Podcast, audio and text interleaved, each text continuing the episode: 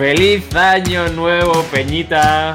Buenos días, buenas tardes, buenas noches, cuando caray nos estéis escuchando a Master X Máquina en este primer episodio de 2021. Hemos decidido darnos unos días de descansito aprovechando las fiestas, así que voy a aprovechar también lo primerísimo de todo para felicitar el año a mi tremendo colega Álvaro Tío. Feliz año. Gracias, felicidades también, también para ti, que, que por fin 2021, ¿no? Por fin 2021, ya. Se ha pasado este año de mierda. A ver qué nos depara este otro. Estoy seguro de que a día 9 ya la gente está aburrida de oír eh, la cosa de ya no es 2020. Seguro. Pero bueno, aún así hay que decirlo una vez más. Ya está, la última vez. Lo prometemos. No, mira, tío, yo pienso, o sea, por lo menos yo tengo la filosofía ya de tomarme este año en plan de que cualquier cosa que nos vaya a venir buena nos la vamos a tomar como un regalo después del año de mierda que hemos vivido. Con lo cual... 2020 ha tenido un momento bueno. Uno es que, joder, por fin nos hemos lanzado a hacer este podcast. Eh, ya 16 Teníamos episodios. O sea, que mira, ya hemos sacado algo bueno. Ya está. Efectivamente, nos ha, nos ha, dado para arrancarnos a hacer esta historia. O sea que, Sí. bueno, la pandemia ha tenido algo positivo, ¿no? Sí. Siempre positivo, nunca negativo. Ay, recordando a este buen señor. Bueno, Sí, pues entonces, cuéntame, Álvaro, antes de que nos metamos en jarana, ¿qué, qué vamos a hacer hoy? ¿De qué, ¿De qué vamos a darle la chapa hoy a la gente, tronco? Hoy toca semanita en que la gente nos oiga hablar un poquito de ese libro que ya llevamos hablando de él varias semanas. eh, Return of the Lazy Dungeon Master. Aquí con mi perfecto inglés de la mancha. Y... A. Y bueno, pues vamos a comentar en este caso tres cosas que podréis ver encima de mí seguramente, que son los NPCs, los monstruos y los objetos mágicos. Y bueno, pues la verdad que son tres temas que sobre todo yo creo que los NPCs es donde nos vamos a centrar un poquito más. Lo otro, bueno, pues vamos a comentar unas cuantas cosas que siempre está bien, ¿no? Pero que en parte creo que es más casi evidente, por decirlo de alguna manera. Pero bueno, que son apuntes que siempre está bien refrescar, recordar y que seguro que es muy útil para todas las partidas que, que la gente quiera dirigir. Así que muchas gracias también por escucharnos otra semana más. Y con Master Expreza 4, que ya llevamos, pues no es no medio libro, pero casi, por lo menos. Sí, sí, o sea, llevamos un trecho bastante considerable Empieza- del libro. empieza a tirar. Yo lo estoy disfrutando además un montón, porque ya te digo, yo este libro lo había leído hace como un año y pico, una cosa así, y la verdad es que volver a recordar conceptos y demás y volver a preparar partidas en base a esta filosofía, la verdad es que me está ayudando bastante, está bastante guay. Sí, yo la verdad que incluso, pero me gusta porque yo como máster madurando, yo solo, eh, sin la ayuda de este libro, no, pero sí que justo precisamente para preparar los NPCs, me ha gustado mucho que tenga ideas que yo con el tiempo voy viendo también, ¿no? Entonces, creo que hay ideas que, hombre, siempre está bien, yo he, descu- he descubierto bastantes cosas nuevas con este libro, pero te vas dando cuenta que cuando tienes cierto bagaje hay cosas en las que vas llegando que te van a enseñar también aquí, no es como, oye, mira, te vamos a adelantar el camino, o sea que si no estás, eh, digamos, muy metido y son las primeras partidas, es un libro que te va a venir eh, genial y si estás metido te va a ayudar a refrescar muchas cosas y también te va a dar bastantes nuevas. Sí, sí, sí. Además, fíjate, yo creo que también te puede servir un poco la idea de también de darte a ti un poco el gusto de decir, ostras, yo he llegado a la misma conclusión que este pavo Este y demás. tiene un libro y yo no, Claro, pero toma. Tiene un, libro y yo no, pero hemos llegado a la misma conclusión por un camino totalmente diferente, pero Sí. es verdad. Entonces, al final, bueno, pues siempre te da ese regustito de decir, ay, se entiendo cosas. Precisamente en la parte de los monstruos, eh, yo los combates siempre he sido un desastre. Y últimamente lo he enfocado un poquito más como este libro, ¿no? Y a la vez luego al ver este capítulo también me ha hecho pensar un poquito cómo mejorar aún más, cómo pulir más el modo, digamos, de preparación de batalla, ¿no? Que en mi caso es sobre todo en vampiro. Entonces, hay veces que era como, ay, no sé muy bien qué sacar, es complicado porque, bueno, es muy difícil medir, pero bueno, al final no es que sean excusas pero siempre puedes ir haciendo apaños y vas aprendiendo. ¿no? Entonces, el método que tengo ahora creo que se acerca bastante más a, a lo que vamos a ver ahora. Y que seguramente tú que eres un experto en combate, ya de verdad Sí. estoy muy contento con los combates que nos preparas. Vas a poder hablarnos bastante de ello. Soy eh, expertísimo en absolutamente nada, pero bueno, la verdad es que estoy por lo menos contento con cómo he ido desarrollando con el tiempo y demás la forma de, de dirigir, de preparar combates y demás. Creo que todavía me faltan ciertos puntos que mejorar, pero bueno, me siento cómodo dirigiéndolos y me lo Sí. paso guay. Es como siempre, o sea, maestro jamás, pero Mm. eterno estudiante. Eso que se dice ahora, ¿no? De la, ¿cómo se dice? Lo de nunca terminas de, de prepararte para las cosas, siempre tienes que aprender cosas nuevas. No me la palabra, pero bueno, eh, sí. Y sin más dilación, vamos a empezar, porque si no, ya empezamos y de repente en el minuto 30 estamos hablando de, nuestras cosas. Y se nos ha ido la flapa, totalmente, de acuerdo. Bueno, pues venga, ¿con qué te apetece que empecemos hoy? Pues ya que lo tenemos lo primero puesto en nuestro querido título, vamos a hablar de los NPCs. Fantástico, porque además, eh, fíjate, tal y como lo plantea el autor, hay una serie de encuestas que él utilizó y que él realizó durante el tiempo en el que estuvo escribiendo el libro y demás, y en lo que acaba coincidiendo es en que la mayor parte de la gente le dedica bastante cantidad de tiempo a de la preparación de sus partidas, a delinear NPCs, a prepararse de los personajes no jugadores, ¿no? A currárselo y al final es que es una parte vital del juego, ¿no? Porque tanto los jugadores disfrutan mucho roleando e interactuando con los NPCs, como que luego al final son los que te vuelan ese mundo que tú estás intentando pincelar para, para tus jugadores, ¿no? Y son los que le meten un poco de, de, vida, lo que hacen que el mundo esté vivo, ¿no? Entonces, es un apartado relativamente, vamos, relativamente no, ciertamente vital en la preparación de partidas y en el desarrollo de las tramas y de absolutamente todo. Sí, o sea, él habla de, que es una de esas partes esenciales, él dice una de las tres partes, pero bueno. Y mm, yo estoy muy de acuerdo, o sea, para mí es quizá casi que lo más importante, prácticamente. Pero, claro, esto también sería útil tenerlo en cuenta con esos tipos de jugadores que hablamos en su momento, que podemos dejar al final de este vídeo ahí el enlace, por si alguien no lo ha visto todavía. Porque claro, hay personajes que sí, que les van más al combate, otros que quieren recompensas, que podremos hablar un poco más de ellos precisamente en los, objetos mágicos. Pero hay también una buena parte de jugadores y yo creo que al jugar al rol sí que intentas un poco al interactuar con ese mundo y con esas gentes que tiran mucho precisamente a esto. Entonces, este, con estas encuestas también lo que dice este señor, que no recuerdo cómo se llama, eh, Ray Flores. Sly, Sly, Sly, Sly, Bueno, lo que dice es que por las encuestas se entiende que hay como dos patrones realmente, o más bien, bueno, un patrón que se divide en preparar los personajes con antelación, los PNJs con antelación, y la improvisación. Y él dice, bueno, pues llega un poco a la conclusión de que realmente hay que hacer un poco de todo. Más o menos. Depende un poco también de qué preparación tú hagas. Llegaremos a esto, ¿no? Entonces, lo que nos dice la lógica realmente, que es lo que él deja claro aquí, es que los personajes que van a ser centrales o más importantes para la sesión, para la aventura, pero sobre todo para la siguiente sesión, a ser los que tengamos que dedicarles un poco más de tiempo en esa preparación. Creo que esto es evidente, es lógico. que si tienes un pueblo y están los jugadores ahí, pues hombre, primero vamos a ir a los personajes principales de ese pueblo que a definir exactamente a cada uno que está, está por ahí. Y esto parece una tontería, pero es que a mí me pasa mucho. Es que, como es esa gente que le gusta tener todo perfecto, es que al final también terminó intentando abarcar demasiado. Y a lo mejor por empezar por casa, digamos, si estoy preparando un pueblo, pues en vez de decir, bueno, esta casa hay una persona importante, la preparo, voy al otro importante de otro lado, pues preparo toda esa casa primero, luego voy a ver la siguiente casa, si no hay nada importante, bueno, es que es la siguiente. Y no, hay que centrarse en lo esencial y en lo importante, es lo que al final es ahorrar tiempo. Sí, porque al final, si te pones a preparar una casa, imagínate que es la casa de un noble, no preparas, estoy imaginándome solo al noble, o sea, preparas al noble, a su pareja, a los hijos, a, todo el equipo de criados, al jardinero, a las ratas que hay en el garaje, absolutamente a todo el mundo. Entonces, al final te requiere una inversión de tiempo importante, ¿no? Y de esfuerzo. Y aquí precisamente va un poco más en el sentido de ahorrarnos tiempo e ir a lo que nos importa, ¿no? Entonces, enfocarse en los personajes principales y darles los puntos importantes a ellos es eh, la preparación que él un poco más nos recomienda, ¿no? Preparar y enfocarnos sobre todo en los personajes que van a mover un poquito o van a ayudar a que se mueva la trama y demás. Sí, por tanto, eh, él hace también de nuevo aquí una recomendación de prepárate estos personajes importantes y el resto, pues sabiendo cómo va a funcionar un poco la aventura y lo que están haciendo los jugadores, vas a poder improvisarlos. Pero ahora bien, ¿Cómo él dice que tienes que preparar un poco estos personajes? ¿Qué es lo que a él le parece lo más interesante, lo más relevante? Porque dice, bueno, background, vamos a olvidarnos un poco, vamos a olvidarnos de ciertas motivaciones, vamos a olvidarnos de algunas metas, los manierismos, casi la descripción física.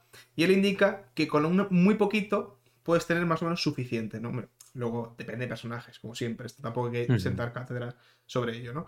Él que con ese nombre que tenga ese personaje, todo está escrito mucho mejor siempre también, ¿qué conexión tiene ese personaje con la historia que pinta aquí? ¿Y a qué arquetipo pertenece? Entonces, bueno, aquí en el libro es por una serie de arquetipos eh, que yo creo que no merece mucho la pena entrar, pero bueno, podemos imaginarnos, ¿no? Eh, el pícaro eh, amable o al contrario, el pícaro traidor, artero. Mm, hay miles, o sea, todo el mundo tenemos muchos en la cabeza, ¿no?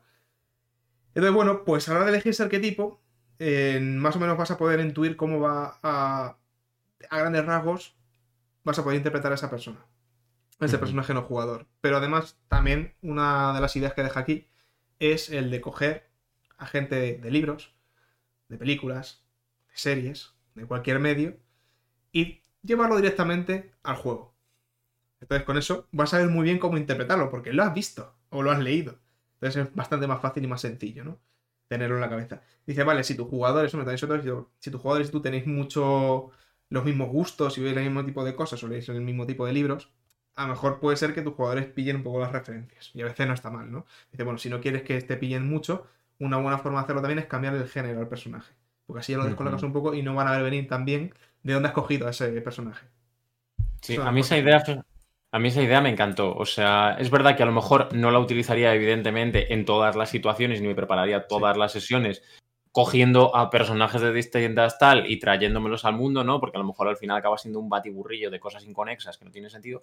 Pero sí es verdad que, por ejemplo, quieres tener eso, un personaje importante, ¿no? Y dices, puf, quiero a alguien que sepa interpretarlo bien, que tenga más o menos la descripción física un poco ya preparada en la cabeza y demás.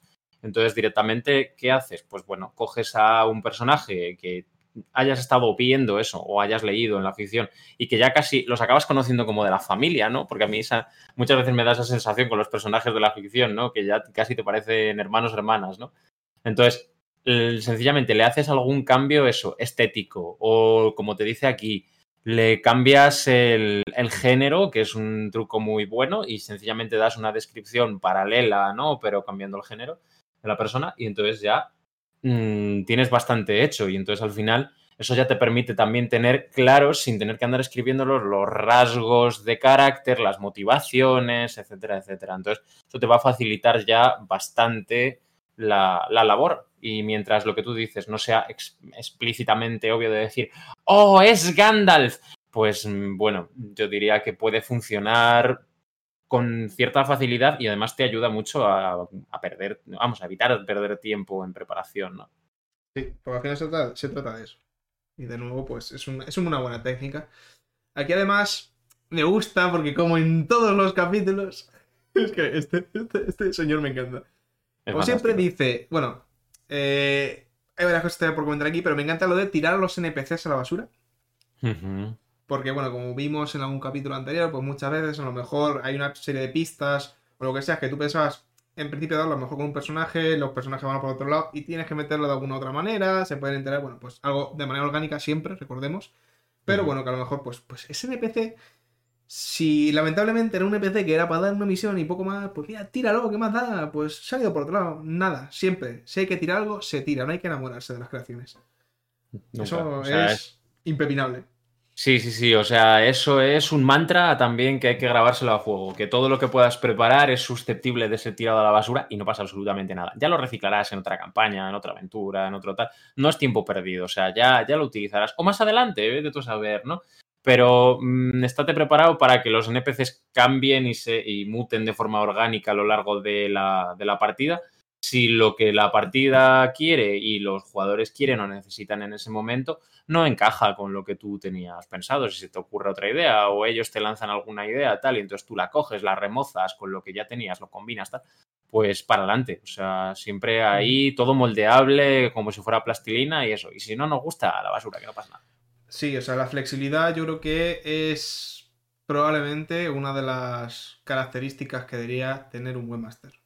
Hmm, sí, ser, flexible y que te y que pase lo que pase, porque al final tus jugadores se van a ir por los cerros de Úbeda y cualquier jugadora te puede sorprender. es que me estoy acordando de una anécdota ahora que lo pienso. De el otro escucha, atento. El otro día jugando, eh, jugando la reina Carmesí con uno de los grupos del laboratorio. ¿Esos terroristas hablamos? Esos, terroristas hablamos.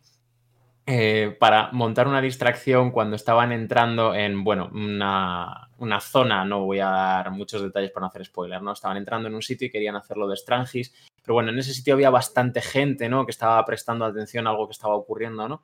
Pero no querían que dos personas que estaban por ahí medio escondidas, vigilantes, intentando maquinar un plan, eh, se enteraran, ¿no? Entonces, para hacer una distracción y acercarse a ellos dando un rodeo y demás, ¿qué hizo una de las jugadoras? Pues bueno, hizo como que se caía por las escaleras, se lanzaba delante de un, encima de un hombre y empezó a montar el pollo diciendo que él era su marido y que la señora con la que estaba que quién era. Entonces, bueno, claro, montó un cisco tremendo y eso acabó en que ella mm, se quitara la camiseta y enseñara sus mm, encantos naturales a toda la gente que estaba por allí cerca mientras se remozaba con el supuesto marido delante de su verdadera mujer. Bueno, un jaleo, un montón. Entonces, claro, yo dije, como... Llamar la atención, ya.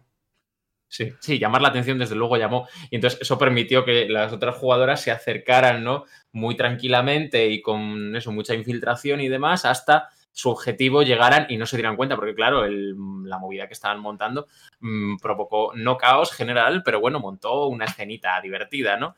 Entonces, claro, yo en ese momento yo decía, ¿cómo lidio yo con esta situación? Luego era muy fácil, porque los otros estaban haciendo eso y tal, pero es que es de esas cosas que te, lo que decimos, ¿no? Te descolocan, ¿no? Y te van, a, y te van a hacer improvisar y tal. Tienes que ser flexible, porque te van a lanzar opciones a la mesa que no te esperas. Yo no me imaginaba esa idea jamás pero te viene gente muy creativa a la mesa con ese tipo de cosas. Entonces, evidentemente hay que permitir todo eso, ¿no? Y al final hizo que la sesión fuera de las más divertidas que he jugado en mi vida. Pero claro, tienes que ser lo suficientemente flexible para lidiar con eso, ¿no? Porque si eres como un palo, al final te, te rompes y dices, no, esto no puede, no puede estar pasando, ¿no? Pero si, si te flexibilizas, si te tal, al final te da momentos de, muchísimo juego. Entonces, claro, me tocó ponerme allí a interpretar al marido, bueno, en fin, al marido, entre comillas, un jaleo. Sí, sí, sí.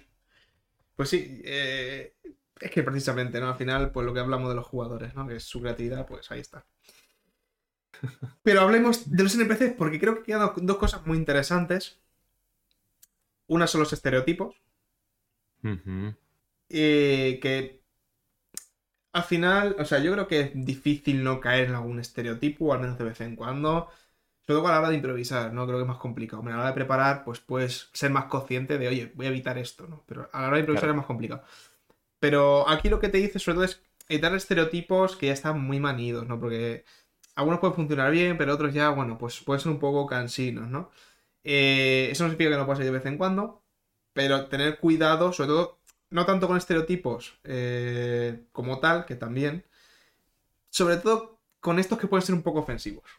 No te dice ningún ejemplo aquí, eh, pero a mí lo primero que cuando lo leí se me ocurrió fue, vamos a volver a... Y me acuerdo precisamente porque por algo es un estereotipo y hay una chica en Twitter que, lleva una cuenta que se llama así, que es hija del tabernero, que es como, por favor, por favor. Ya está. Ha habido suficientes hijas de tabernero, ¿vale? Ha habido suficientes.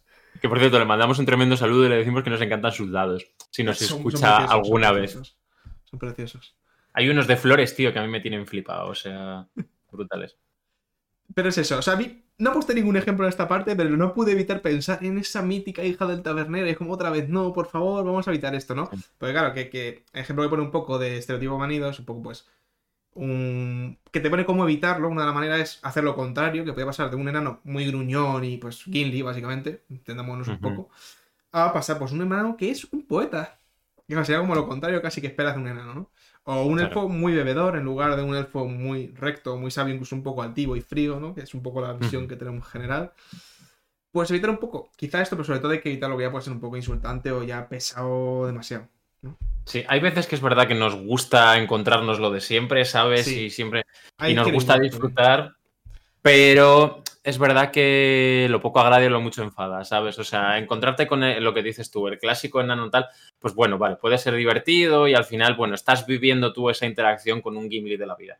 Pero luego si toda la campaña, todo lo que tal, acaba siendo así, es como estoy viviendo todos los tropos de fantasía juntos sin masticar y bueno, vamos a cambiar un poco, vamos a hacer un esfuercito a la hora de prepararnos, ¿no? Y de decir, venga, le vamos a dar una vuelta de tuerca al personaje y por favor, el druida no tiene por qué ser siempre el elfo, gracias.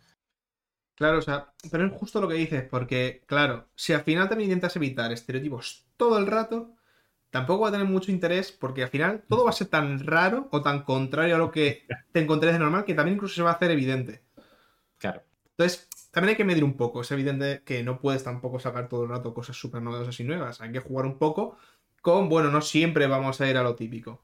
Y sobre todo evitar, como, como hemos dicho, la, la parte un poco más insultante. Que es como, ya, ya, suficiente. Sí, es como, ya como, como, decías tú cuando hablamos de aquelarre, ¿no? Hay que, hay que evitar un poco ya los tropos de eh, chetos en, en, los cartoncillos. Sobre todo, ¿no? Es lo que viene más a la cabeza. o algo así, Sí, siempre, siempre está bien, por favor, lavarse la tremenda genitalia mm, cuando, cuando toca. Cuando toca, por favor. Sí, sí. Y por último, a mí me gustaría decir que también una de las cosas que sí que dice es que directamente esta ya es una parte, como veíamos en otros capítulos, esencial de prepararla. Una parte en la que ya puedes directamente improvisar todo. Si tienes claro lo que tienes que preparar, sí o sí, pues es probable que no tengas ni que llegar a detallar ningún personaje. Pues llega la partida sabiendo lo que hay y, suficiente. Sí, puede ser que ya al preparar todo lo que viene de antes, ¿no? Al, preparar los PJs puedas ya tener preparados personajes de su trasfondo. Al preparar mm, localizaciones fantásticas, ya te vengan a la cabeza qué personas la pueblan. Al preparar secretos y pistas, ya puedes ir pensando ideas sobre quién se revelan esos secretos y esas pistas, ¿no? Entonces eso ya te va a ir dando ideas de quién es cada uno, con lo cual esto te puede llegar a facilitar mucho, incluso puede ser una parte que eso que a lo mejor no te haga falta ni siquiera hacerlas si tienes bastante creatividad y capacidad de improvisación, o que directamente ya las ideas te hayan venido y lo único que tengas que hacer es anotar las tres, cuatro ideas principales. Exactamente, al final es win-win, sí o sí. Entonces, si te parece, voy a repasar un poquito la lista. ¿Quieres repasarla tú? ¿La repaso yo esta?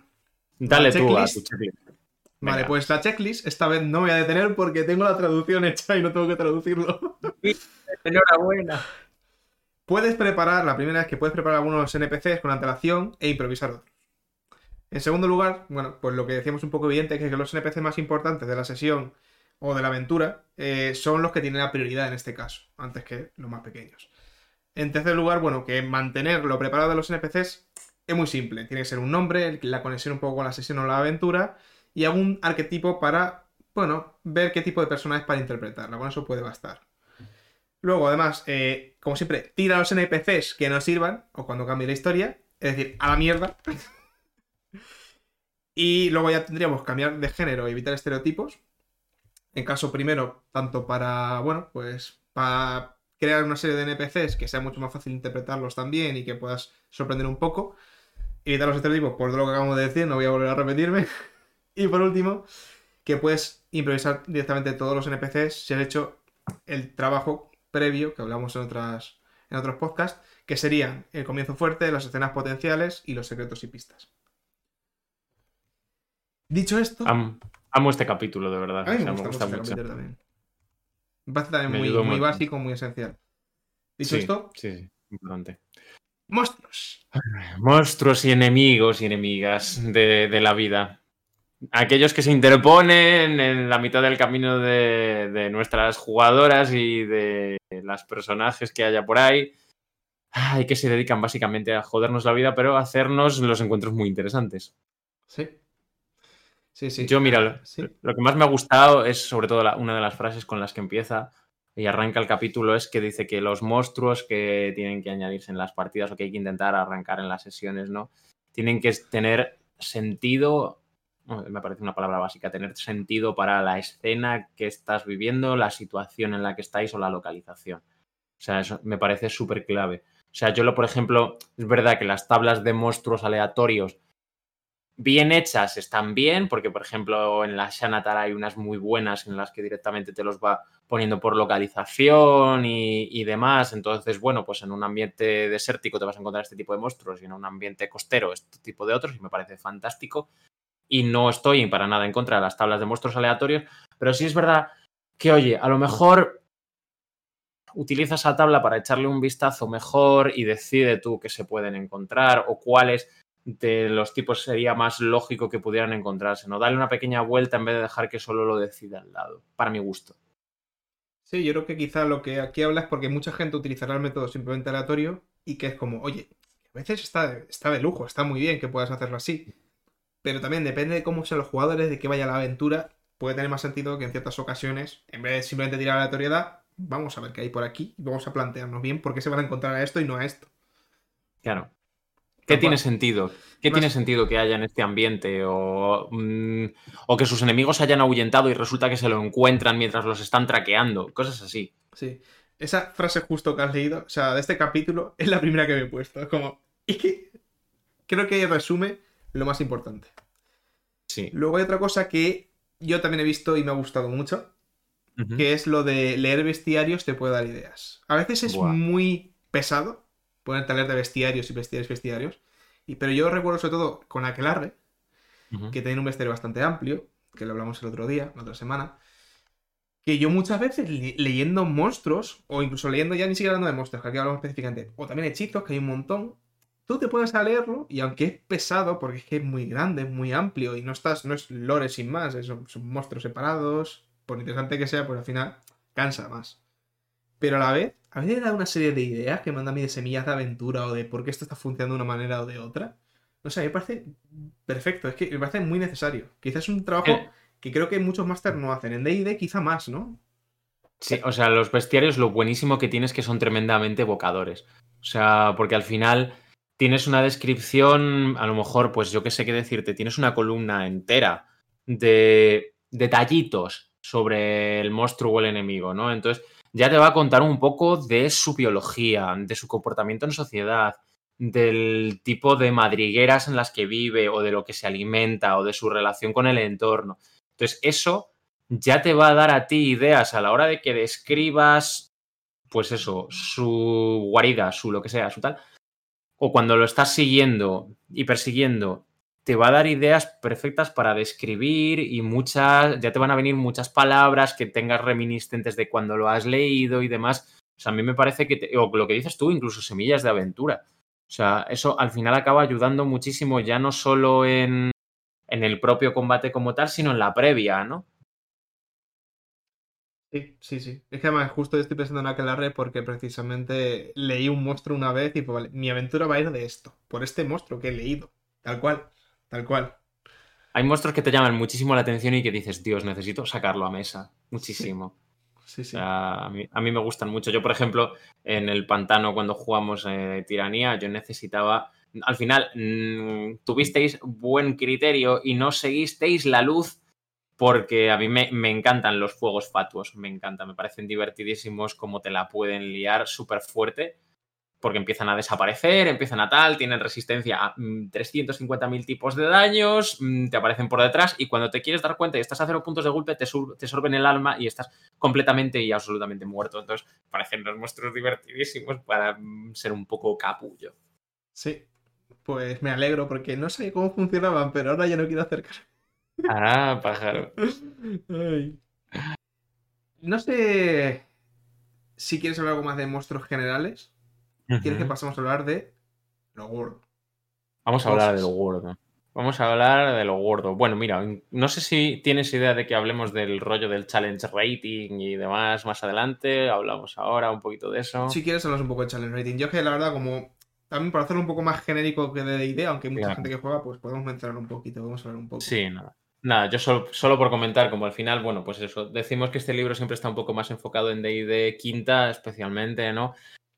Aquí, por ejemplo, el tío lo que te dice es que una idea buena es que prepares un poco para improvisar encuentros, en el sentido de que, bueno, elijas una serie de monstruos que más o menos puedan pegar, como decimos, que tengan sentido para la escena, la localización y demás, ¿no? Que te apuntes su challenge rating o su valor de dificultad y que más o menos improvises los encuentros haciendo un cálculo somero. Eh, él da aquí una regla a ojo porque es verdad que a medida que te vas metiendo en D&D no hay, o por lo menos para mi gusto, no hay ninguna fórmula matemática que sea perfecta para calcular la dificultad de los encuentros. Es imposible porque depende de tantísimas variantes que es, es inviable calcularlo, ¿no? depende de tanto de, sus, de tus jugadores, su economía de acciones, qué tipo de personajes lleven y demás, como luego, pues eso, de tu manejo de los monstruos, etc.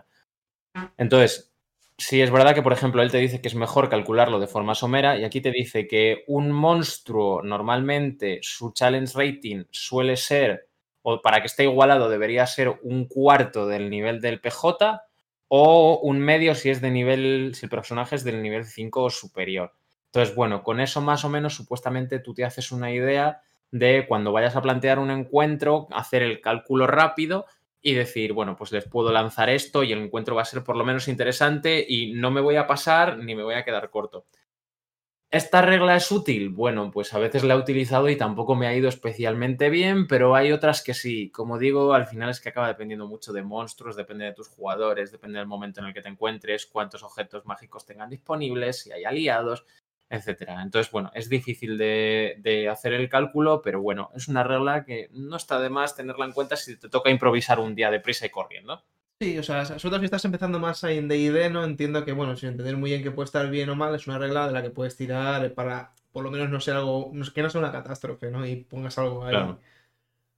claro, y que por lo menos, oye, para empezar, te puedes agarrar a esto y luego tú ya vas ajustando y vas refinando, ¿no? En función de lo que tú veas. Y ahora ya pasamos a, los bosses. A, los gordos. A los pues gordos. Aquí pone algo que. Pues, hay cosas con las que no estoy tan del todo de acuerdo, pero bueno. Lo primero es que los bosses en principio deberían tener eh, la capacidad de ser un desafío para los jugadores. Eso está no más que debería ser un chiste, no debería ser molinete en Dark Souls. likes si entendiste la referencia, pidiendo likes, madre mía. Vale, aquí dice una cosa que no sé tú cómo la ves, que es que hay, bueno, una parte básica que estoy muy de acuerdo, que es que para poner una lucha con los jefes, incluso añadiría en muchos combates que no sean de jefe, es entender bien las capacidades de tu personaje, es decir, saber bien qué tienen y qué no tienen cada uno en su ficha de personaje para decir, oye, le estoy metiendo algo que a lo mejor, en términos de idea, mejor, pues literalmente ningún personaje tiene nada que sirva contra este monstruo, por ejemplo o en cualquier otro juego, bueno, pues algo que vale, este monstruo, este enemigo tiene algo que, los jugadores no van a poder enfrentarse por lo que sea. Pues está bien saber qué tienen tus jugadores. En ese sentido estoy de acuerdo, pero aquí lo he dicho todo que es para darle la oportunidad a los jugadores de lucirse. Y ahí no estoy tan de acuerdo. Porque tú piensas más como John Wick. sí. Yo quiero destrozarles. Claro. Tú, lo piensas más en plan de te quiero joder la vida y entonces me voy a preparar para jodértela. No, no siempre, evidentemente. Yo estoy un poco entre mí, tampoco soy John Wick. Pienso un poco en la mitad. Para mí lo suyo es que en alguna ocasión haya algún monstruo o tal que lo hayas preparado de tal manera que sea para, oye, voy a dar los puntos débiles a los personajes. No para matarles, tal, porque pues si no vaya gracia, ¿no? Pero para que tengan que romperse un poco la cabeza también, a lo mejor que funcionan. Que no es como, oye, justamente las cosas que mejor tienes son las que le van a funcionar. No tiene que ser siempre así. Pero estoy un poco ahí entre medias, ¿no? Como que algunas cosas deberían funcionar, otras no, según el tipo de enemigos. Sobre todo porque yo creo que estos bosses deberían estar bastante anclados en general a la historia que estés contando. Y, joder, les tienen que causar algo a los jugadores. Sea odio, sea respeto, rencor, te entiendo, pero tengo que luchar contra ti, no lo sé. Amor, incluso, pero también tengo que matarte, no lo sé. Entonces, eso tengo que llevarlo también a la mesa. Y para mí, muchas veces tiene que ser que precisamente de alguna manera las mecánicas ayuden a demostrar ese sentimiento que debería causar a los personajes. Sí, yo estoy aquí improvisando, lo siento por este señor, pero igual estoy rompiendo el, capítulo, ¿no? No, pero es verdad que casa mucho con la filosofía que decíamos de Wick, de quieres que o sea, los jugadores quieren ganar, pero por los pelos. Sí. Entonces, al final, la mecánica que te ayuda a que pasen por los pelos es buscarles el punto para que les cueste y les resulte difícil, ¿no? Claro. O sea, pero a ver, por ejemplo, entiendo que a veces que quieres que los personajes, bueno, pues salgan victoriosos y sean muy heroicos. Y está genial, pero para mí el 100% de los casos no. No, Y para mí probablemente mucho más de lejos que, no sé si para ti o para muchos masters. A mí me gusta que suden, que suden bastante. Entonces, en ese sentido, quiero entender las capacidades de los personajes, pero precisamente no sirve para darles donde duele, porque como estoy muy de acuerdo también que hay veces que es eso, es como estos personajes se han dedicado a subir ciertos atributos, ciertos poderes o lo que sea. Y por supuesto, eso también tiene que funcionar contra una serie de monstruos o de enemigos. Es como, oye, si ha subido esto, que veas que es útil. Pero eso no significa que siempre vaya a ser lo más útil. No, claro. Además, mm. además, por ejemplo, mira, yo pienso que los enemigos evidentemente son inteligentes. Entonces, por ejemplo, claro, aprenden, efectivamente. Entonces, si por ejemplo toda tu party, por lo que sea, Mm, imagínate que hemos decidido hacernos unas señoras que han dicho que se van a especializar en el elemento del fuego, pues En el momento en el que tus tres o cuatro batallones de enemigos de lo que sea eh, hayan muerto a causa de bolas de fuego, de lo que sea, y haya uno que haya salido con la información, evidentemente el resto lo primero que va a hacer es conseguirse la forma de ganarse resistencia al fuego y evitarse tu, serie eh, y evitarse tus rafagazas de fuego. Entonces, los enemigos tienen que ser inteligentes y también tienen que pensar un poco en cómo contrarrestarte, ¿no? Y eso se tiene que ver, porque si, si no, ¿qué gracia también tiene este asunto? ¿Qué ponemos? ¿A todos los enemigos que sean NPCs de Skyrim? Pues evidentemente no. En ese sentido, por eso, no sé si, si yo lo interpreto demasiado light a este, en este libro, a este señor, pero me da un poco la impresión de que quiere hacer a los jugadores muy heroicos. Que parte creo También que va un poco ahí, pero no tiene por qué. Sí. Puede que sea también la forma de jugar a la americana, que no sé cómo jugar. O sea, yo al final no soy capaz de ver partidas en, inglés porque me cuesta un, dios y ayuda. Eh, alguna vez he intentado ver Critical Role y demás, y bueno, me pongo los subtítulos y un rato aguanto, pero tampoco demasiado, ¿no? Prefiero verla, prefiero consumir el rol que se hace en el país. Va, que nos vamos a engañar también, ¿no? Pero es verdad que a lo mejor es un poco esa forma de jugar que tienen los americanos, que todo le gusta, pues mm, como es a ellos, ¿no? Todo grandioso. Y la bandera, cuanto más grande, mejor, ¿no? Y las hamburguesas, cuanto más grande, mejor. Pues esto yo creo que es un poco igual. Pero fíjate, a mí me trae lo que tú, la reflexión que tú haces de que algunas ocasiones sí y otras no, me trae al recuerdo un libro que yo estuve leyendo hace tiempo de unos de acertijos, trampas y demás de tercera de, de IDEO de 3.5, que en el prólogo me encantó porque decía, en el fondo estás de parte de los jugadores y de los personajes y lo sabes. O sea, en el fondo quieres verlos ganar y quieres ver cómo lo disfrutan y demás. Pero hay días que no estás de su parte. Entonces, lo único que quieres es estar con cara de póker en la mesa, meterlos en una tremenda eh, trampa y que todo el mundo de repente se dé cuenta de dónde los has metido, te miren y tú solo sueltes una media sonrisa. Y es así. También queremos putearles un poquito. ¿Para qué nos vamos a engañar? Nos resulta muy divertido. Ellos lo hacen con nosotros, que nos vamos a engañar porque les encanta mm, ver cómo va a reaccionar el máster ante la locura que sea que decidamos hacer, pues a nosotros también nos gusta de vez en cuando soltar un poquito de veneno, ¿no? Sí, sí. O sea, yo creo que en su justa medida es eso. Literalmente lo que dice John Wick. A los jugadores les gusta sentirse como trapos, sentirse que les han golpeado, que han estado a punto de fracasar y han ganado al final. desde luego. Ya está. Y con esto es que diría que hemos terminado bosses, pero hay una cosa más que a mí me ha interesado de este apartado. Cuéntame. Lo que yo he intentado hacer ahora un poquito más en mis partidas, que es. Eh, bueno, aquí lo llama test, ¿no? Pero bueno, o sea, las pruebas, peleas de prueba. Lo que Pasa es que eso creo que te hace perder cierto tiempo también la preparación. Pero bueno, no sé tú cómo verás. ¿Lo has hecho bastante? ¿Lo has hecho una vez? ¿O lo calculas un poco más mentalmente? Que al final esto es coger y decir, vale, tengo las hojas de los personajes delante, el enemigo, voy a ver un poco qué podrían hacer, ¿no? ¿Cómo saldría esto? Claro, yo fíjate, no suelo hacerlo, tampoco, o lo que propone aquí también, por ejemplo, es ponerle eh, personajes con las mismas stats que un boss por delante que luego pueda huir o incluso el mismo boss que luego huya, etcétera, etcétera, para hacer un poco la prueba de cómo va el combate junto con los otros enemigos que puedas poner y demás. No me parece mala idea, desde luego yo no la he, no la he practicado y demás porque también es eso, si te vas, por ejemplo, a hacer tú, mm, propiamente dicho, tu combate beta aquí tú solo, tú no vas a tener el control de los personajes igual que cada uno tiene del suyo y probablemente la economía de acciones se te vaya un poco a la mierda y bueno, al final no, no vaya a funcionar como acabe yendo, ¿no? Entonces me parece que a lo mejor es quizás perder demasiado. Pero bueno, sí que me parece que, que merece la pena si voy a preparar un boss y tal como dice él, las luchas con los, con los grandes enemigos merece la pena implicarte mucho y perder tiempo en ellas, ¿no? Más que perderlo, invertirlo, ¿no? Para que sea muy memorable.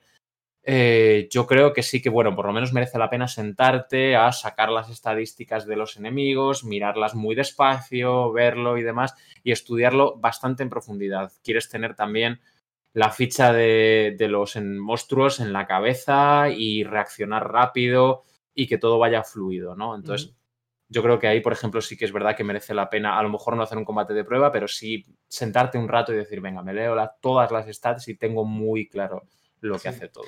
Pero es cierto, o sea, si yo lo he dicho de otra manera, no, pero aquí lo que se refiere sobre todo es a eh, sacar bosses, ¿no? Que tengan una especie de primer combate, en plan de, che, aquí estoy, con los jugadores, que le dejes una vía de escape a ese personaje para que huya, Y así puedes calibrar un poco. Por un lado estoy de acuerdo también, por otro lado es como, oye, y si te lo matan, ¿qué? O sea, ¿qué vas a hacer? ¿Que huyas sí o sí? Pues no, tío, te lo han matado y fuera. Entonces, ahí como más me parece un poco sucio. O sea, está bien Me hago un poco... Está bien tener salidas y tal, y si el personaje pues, puede escapar de aquí sin manera y pega, perfecto, a tope, pero que tampoco sea, oye, pues este es el de prueba sí o sí, y da igual lo que pase, no lo van a matar, y así yo calibro para el siguiente, ¿no? Claro, y no puedes estar haciendo desde Deus Ex Máquina que salven a tus a, los enemigos todo el rato, ¿no? A lo mejor en alguna ocasión, bueno, es una técnica que podría llegar a utilizar, pero vamos, tampoco es que me convenza especialmente. Sí, me, regular. Me gusta más, por ejemplo, la idea que da de, joder, ponle algo, pon cosas que rodeen a tus enemigos de forma memorable, ¿no? Utiliza terrenos fantásticos que te permitan jugar mucho con ello.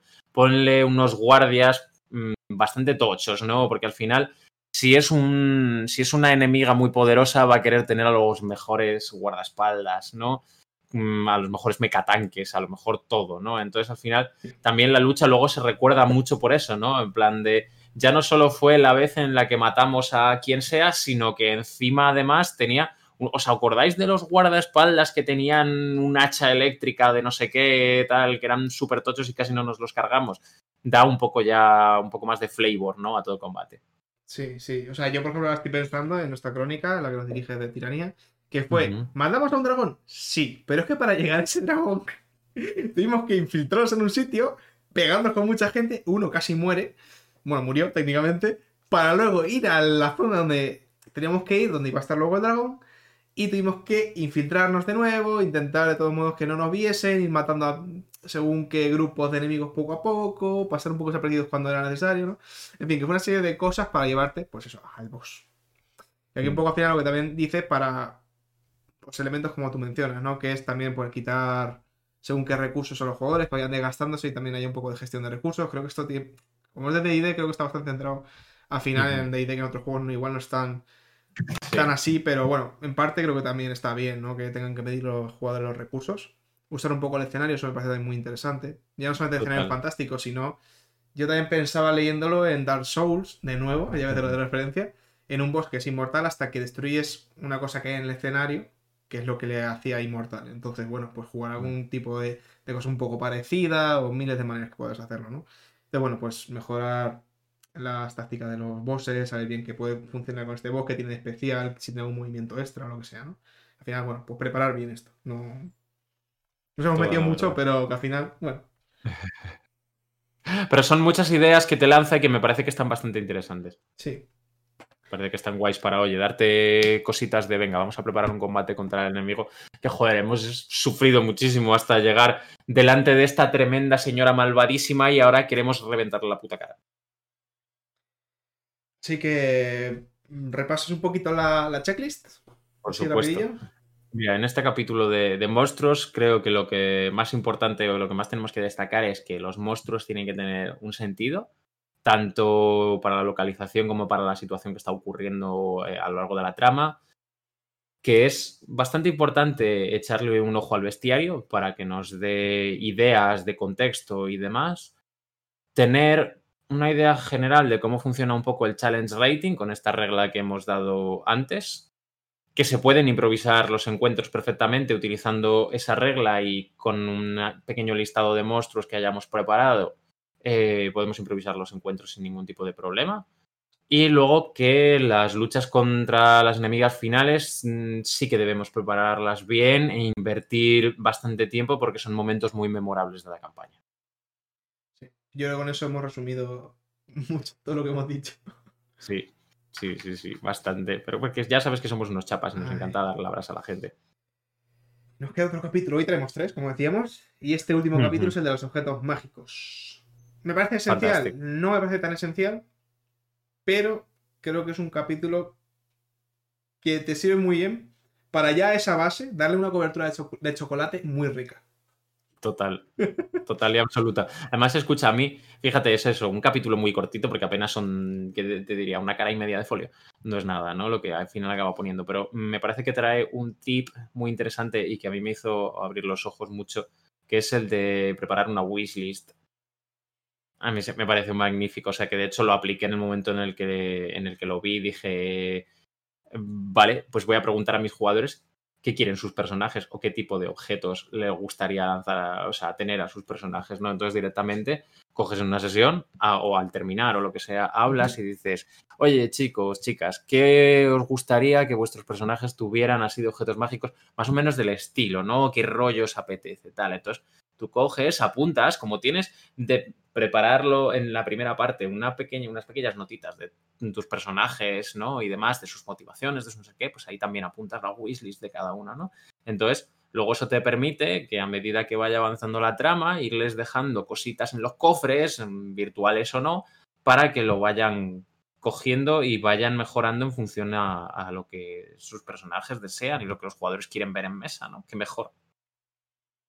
Sí, sí, sí, o sea, estoy totalmente de acuerdo. De hecho, sí recuerdo que nosotros con... Creo que lo hecho una vez hace poco, además. Tengo esa memoria. Sí, en Tiranía os lo he hecho varias veces. Yo, por ejemplo, soy más de... Como jugador sí que es más de sorpréndeme, quiero ver qué me sacas. Más que decir, porque yo tampoco muchas veces sé qué, quiero, ¿no? Como, no sé, pues... A lo mejor, siguiendo a la gente en Twitter, Instagram, a veces ves gente que hace como, como algún tipo de objetos mágicos propios, lo crean, lo suben a a Twitter y tal, y dices, joder, pues esto está muy bien, ¿no? Pero yo sin saber así de primeras es como tampoco sabría decirte qué tipo. También hay que hacer una pequeña diferencia, ¿no? Entre, yo qué sé, armas u objetos que te pueden ir para el combate, que te suban estadísticas. Y lo que yo como juego, la mitad me gusta más, que es que te permita interactuar en el mundo de otra manera en la que no hayas sido capaz un poco, ¿no?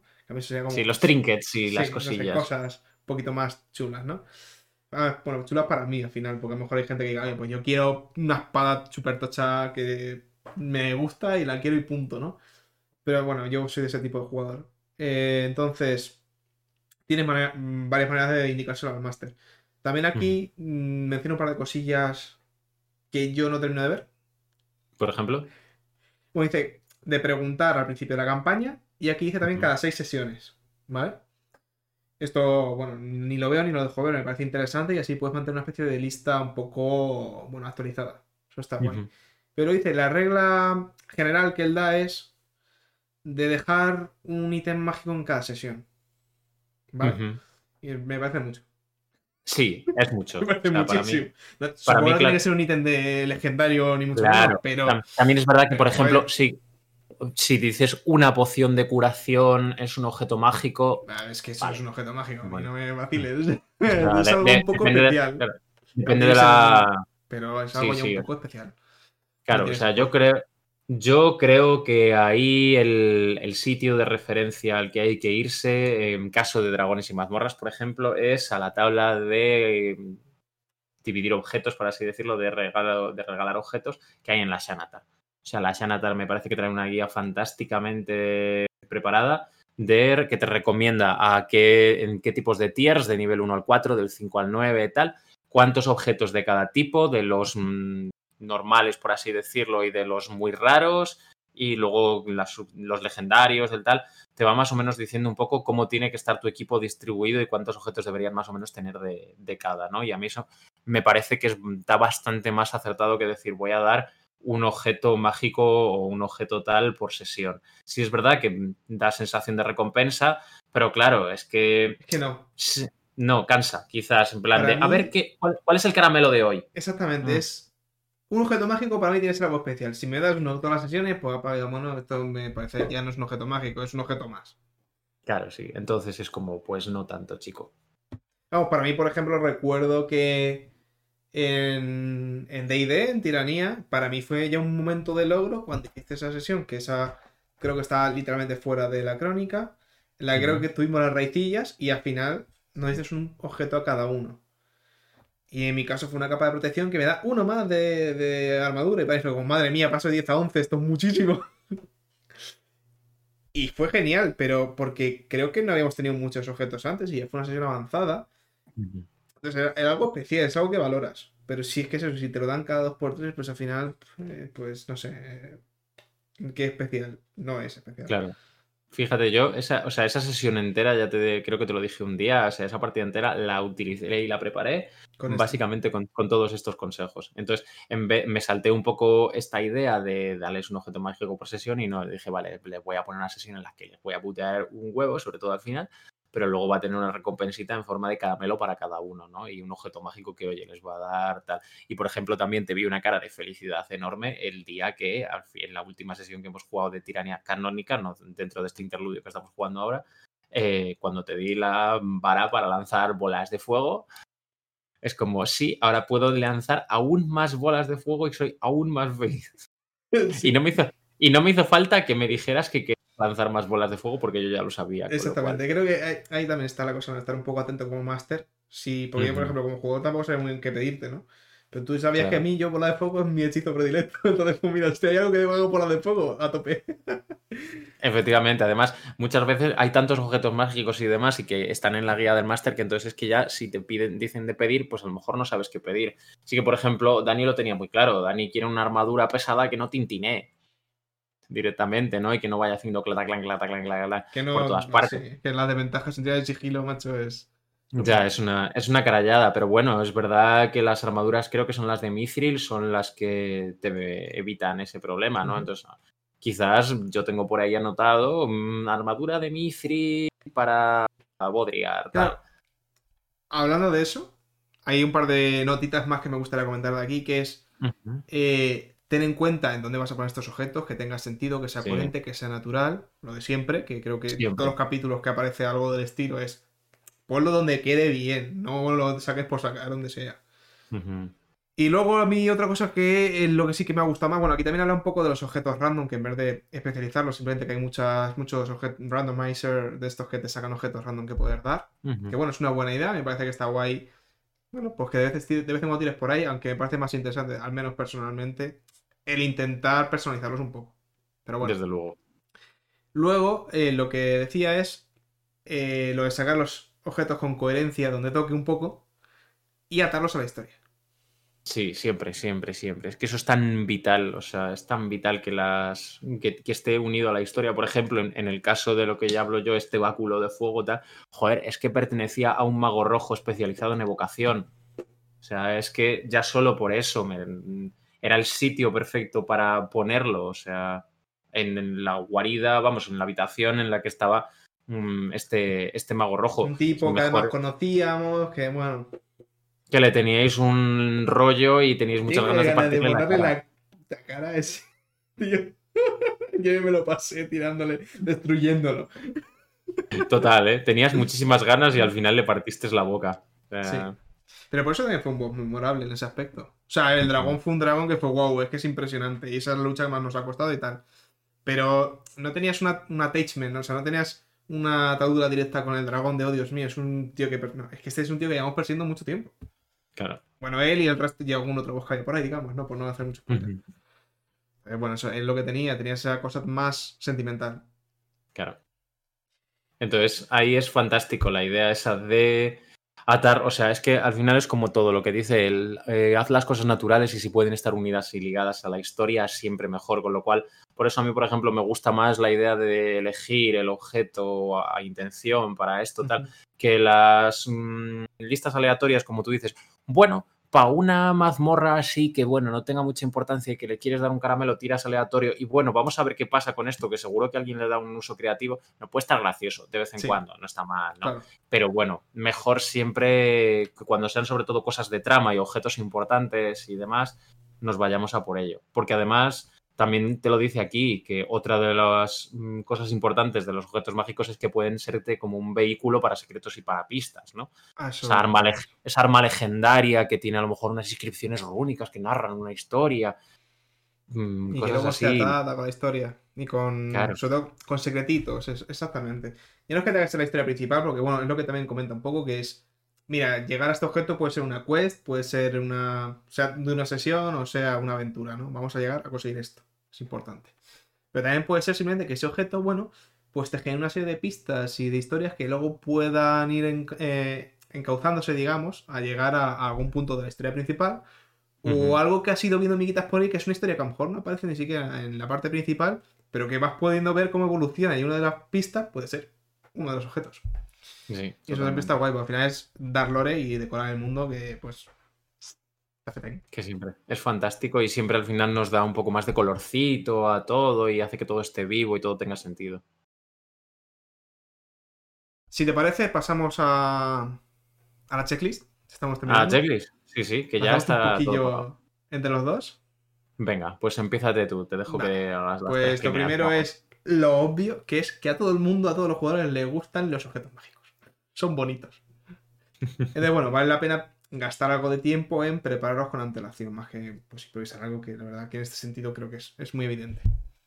Eh, al comienzo de una campaña, y cada seis sesiones lo que también se recomienda aquí, ir de nuevo y preguntar a los jugadores qué tipo de objetos les gustaría tener. Para, bueno, mantener una lista un poco actualizada para ver qué tú puedes ir sacándoles de vez en cuando.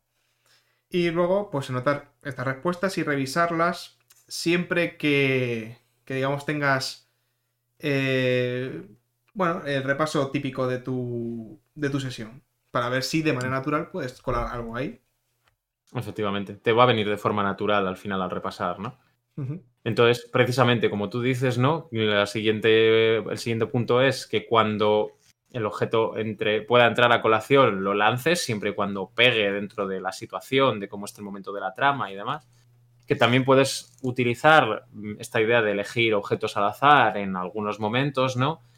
Y por último, pues eh, utilizar un poco eh, los objetos para atarlos a la historia, ¿no? Es decir, darle una importancia, el por qué están ahí, ¿no?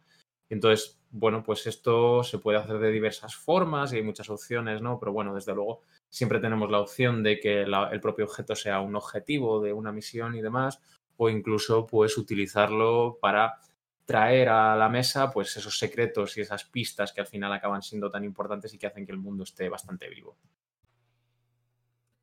Pues... Y es que con, esa idea te quedan unos objetos mágicos redonditos. Que al final, pues bueno, pues el topping que añadiría esta tarta que veníamos haciendo la, la esencial y la cubierta de chocolate, el topping. Efectivamente, la guindita de arriba del pastel. Ahí está. Pues tío, hemos terminado ya la checklist que habíamos hablado en el primer capítulo y habíamos comentado esas ideas que teníamos que ir haciendo tal. En estos mm, siguientes programas las hemos ido desgranando todas y ya hemos terminado hablar de la checklist.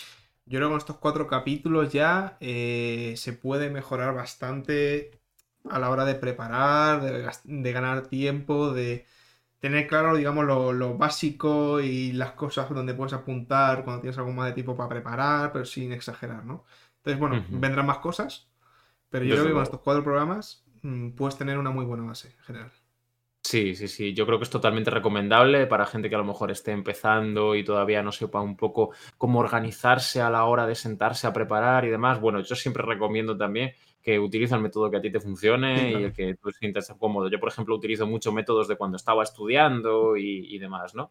Pero bueno, si esto te da ideas para la hora de sentarte y ponerte a escribir delante del folio, cómo organizarte un poco, lo que sea, porque a lo mejor seas una persona que es un poco más caótica, pues bueno, seguro que te va a bien. Sí, no, desde, eso desde luego. Y mira que yo también soy don caos, pero para esto tú me ganas de carrera, vamos. Sí. Así que bueno, pues lo de siempre, si es que esto es una manera más de verlo, coge lo que te ayude, desecha lo que no te guste y bueno, pues como hemos dicho al principio, no sienta cátedra, es pues ideitas. Efectivamente, o sea que nosotros, de hecho, encantadísimos de que cualquier directora que quiera rebatirnos o apoyar ideas o lo que sea, por favor, que lo haga a través de todos los canales que tenemos, de aquí los comentarios que nos dejéis en YouTube, iVoox, lo que sea. Si nos queréis escribir por Twitter, estamos encantadísimos. O sea, vamos, un placer si venís a, a aportar un poquito y dar feedback, eso es. Pues una semana más. Otra semana más, tío, la primera del año. 2021. Sí, ¿Qué se, nos, se nos plantea? Muchas cosas tenemos este año para darle caña, ¿eh? Sí, sí. Y se nos van viniendo. Se van viniendo Se nos van viniendo. Yo, mira, yo, yo sobre todo estoy muy, con muchas ganas de seguir con este libro. La verdad es que me gusta un montón. El programa de, o por lo menos esas rondas que vamos a hacer de psicología y rol, también tengo muchísimas ganas de, seguir con ello. Han sacado hace unas semanas, eh, eh, Lau Organa y Loremi han sacado un PDF de un juego de Harry Potter hecho con Fade acelerado que le estoy echando un ojo estas navidades y la verdad es que me está encantando y quisiera también que, bueno, que lo comentáramos en alguna reseña, bueno, además, se vienen muchas cosas y cuando venga Fate Force os voy a enseñar aquí los libros que ya me van a llegar en febrero, ya tengo muchas ganas. Sí, sí, sí, o sea, bueno, y te cosillas que hay que reservarse, no hay que, no hay que decir todo lo que hay en la mano, ¿no? No, no, pero bueno, hay, hay cositas muy interesantes. Tenemos muchas ganas de, compartir otro año con todas vosotras. Así que bueno, mm, daros las gracias por a las que estáis aquí escuchándonos siempre y bueno, mm, nuestros mejores deseos para vosotras para este año, que tengáis muchísima salud y que todo vaya lo mejor posible. Y oye, ojalá para finales de año nos estemos encontrando mm, en convenciones o en cosas roleras, encuentros, todo lo demás. Nosotros intentaremos ir con nuestra chapita de Master X máquina para que no nos desubiquéis, ¿no? Y vamos, yo estaría encantado si podemos acabar así el año, ¿no? Álvaro, Yo tengo muchas ganas ya, o sea, las convenciones no sé cómo irá, quizá más complicado, pero que esté la cosa relajada para que podamos hacer algún programa juntos en físico. Eso me gustaría mucho. Sí, sí, sí, total. y ya aprovechar aprovechar y jugar en mesa, que también me Sí, pues, eso es, necesario. O sea, el rol online es a tope siempre, pero es que necesito ya jugar en mesa, por favor. Yo necesito tirar dados, de verdad. o sea, me gusta mucho. Mira, yo mucho, tiro, me gusta mucho Roll 20, pero es verdad que es que el, tirar dados me da la vida. Yo me compré un montón de dados este año pasado y no he usado nada, no he usado nada, pero bueno. Y los, los pobrecitos, míralos aquí, están tristes y apenados. Pero como, como dices, muchas gracias a todas las que nos escucháis siempre, gente que haya podido ir cayendo en este podcast y por alguna razón hayan decidido también seguir y apuntarse. Y quien haya llegado, por supuesto, al final del episodio, que tengáis muy buen 2021, que sea mejor que 2020, que a poco será fácil, seguramente. Desde luego. Y como siempre, hasta la semana que viene. Adiós.